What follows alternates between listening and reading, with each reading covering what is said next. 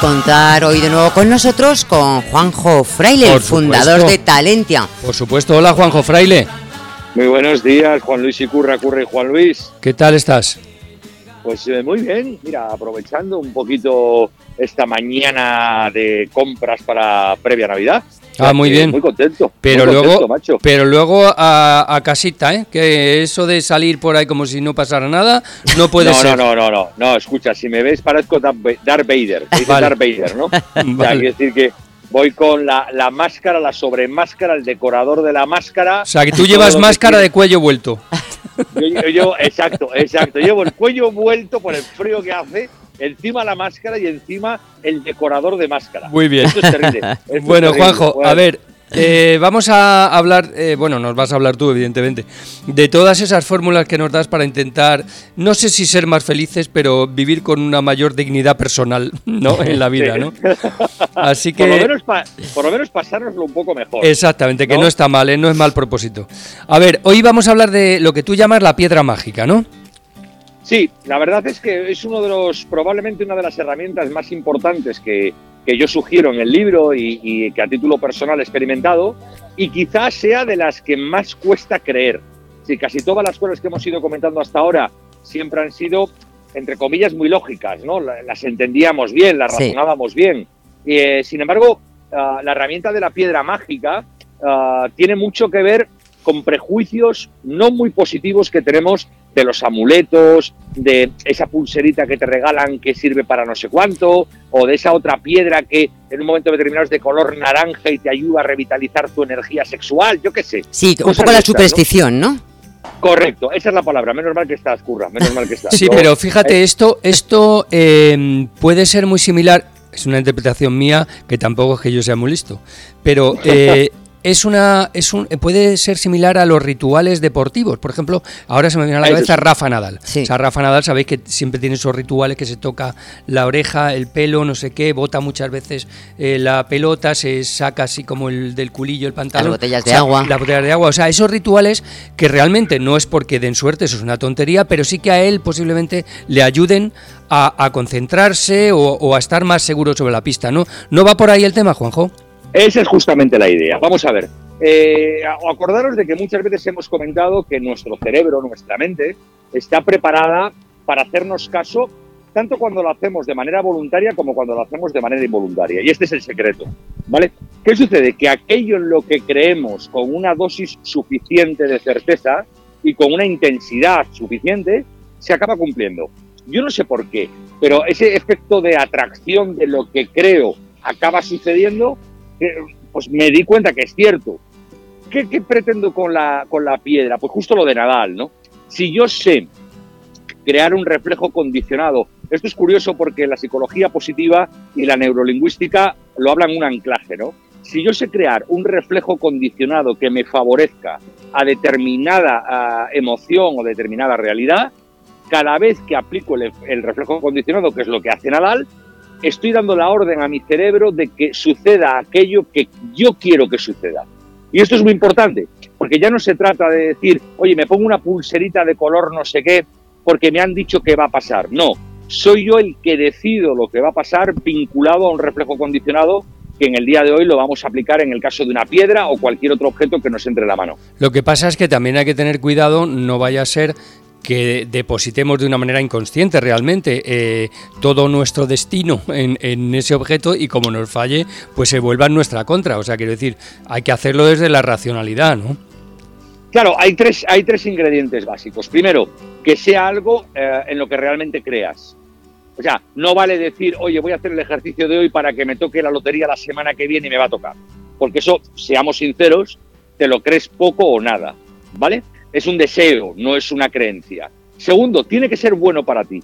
Y aquí no sé si tiene sentido hablar de las leyes kármicas, pero sí que es cierto que hay cosas que son buenas para ti, aunque te cueste entenderlas, y otras que no estás destinado a ellas. Por ejemplo, yo no puedo competir en tenis con Rafa Nadal por mucho que desee competir en tenis con Rafa Nadal. Pues yo sí. Porque eso ya no es bueno.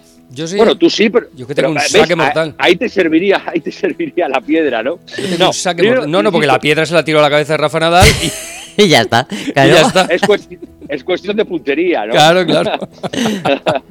no, Efectivamente. insisto, creer en ello, Juan Luis. Segundo, que te venga bien. Y tercero, confiar. Confiar. Vale, hay algo que es muy importante en la vida, que es no tener eh, prisa, no tener estrés, tener paciencia, que todo eso se resume en una palabra que es confiar. Por tanto, no hablamos de un amuleto neutro, sino de trabajar eh, con certeza en lo que yo deseo que suceda y poner todo de mi parte para que eso acabe sucediendo. Ya. Una, una pregunta, Juanjo, si tú tienes, eh, una- vamos a hablar de piedra, ¿no? Estamos hablando, y se te pierde esa piedra, ¿cómo tienes que reaccionar? Eh, debes de no darle Bueno, pues- importancia, o sea, ¿cómo tienes que reaccionar ante esa piedra en la que confiabas que te, te anima de alguna manera? Pues es sencillo, escoge otra. Ya. Quiero decir que no, no, vamos a ver, no hay límites, ¿no? Los Ya. límites son aquellos que actividad mental curra tú te quieras proponer. Sí. O sea, si tú en lugar de generar una herramienta, que es de lo que estamos hablando, eh, generas una dependencia, Ah, claro. no, hay, no hay nada bueno detrás de las dependencias. Lo que se trata es de que sea una herramienta, es decir, un instrumento que te ayude a acelerar la consecución de tus objetivos, no algo que te haga depender. Eso Sí. un día hablaremos del desapego y verás que efectivamente cualquier apego que tengas en la vida, cualquiera, ¿eh? el que tú quieras, es negativo, Hmm. te va a hacer sufrir.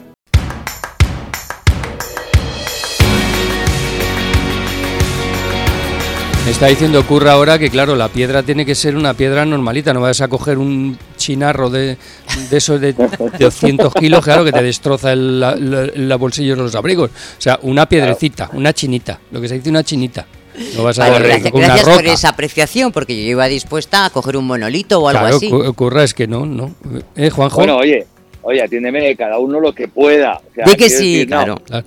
Pues mira, yo llevé durante muchísimo tiempo, pero muchísimo tiempo, ¿eh? en la maleta siempre metía, siempre que iba de viaje, metía una piedrecita que era eh, de estas que queda eh, en el mar, que queda ya muy lisa, Sí. que es Sí. blanca, preciosa, que cogí en Ibiza hace muchísimos años, y siempre la he llevado en la maleta. Y, no sé, es una chorrada, porque no era por nada, pero nunca hacía una maleta sin meter la piedra. Fíjate qué tontería, quizás sea por eso. Pero, por- pero ¿por qué le llamas tontería y chorrada y tratas de disculparte? Es, es, es justo al revés, siéntete orgulloso de hacer eso, porque no es malo. Vamos a ver, vamos a hacer el ejercicio práctico para que quien nos esté escuchando y curra, ah, nos lo apuntemos, porque Juan Luis ya tiene la suya. Vale, venga. Eh, hay tre- tres pasos sencillos. Primero, vamos a hablar de cosas que deseas que sucedan. ¿De acuerdo? No estamos hablando de cosas que tengo, no estamos hablando de cosas, ah, bueno, que, que de alguna forma conforman mi día a día, sino cosas que deseo que tenga. Entonces, primera parte del ejercicio es, oye, cógete un papel en blanco y un boli y reflexiona acerca de qué deseas realmente que suceda, pero vuelvo a insistir, ¿eh? que creas en ello, que te venga bien y tercero, que seas paciente. ¿Vale? Apúntate las dos o tres o cuatro cosas que en estos momentos deseas. Sí. Segundo paso del ejercicio. Eh, ahora que las tienes claras, céntrate en ah, provocar la emoción que tendrías si ya las hubieras conseguido. Si ya, eso es- esto es clave, si ya las hubieras conseguido. Imagínate que tienes, ah, yo qué sé, una pequeña enfermedad o una gran enfermedad, ¿vale? Una de las cosas que te preocuparía, sin duda, es superarla.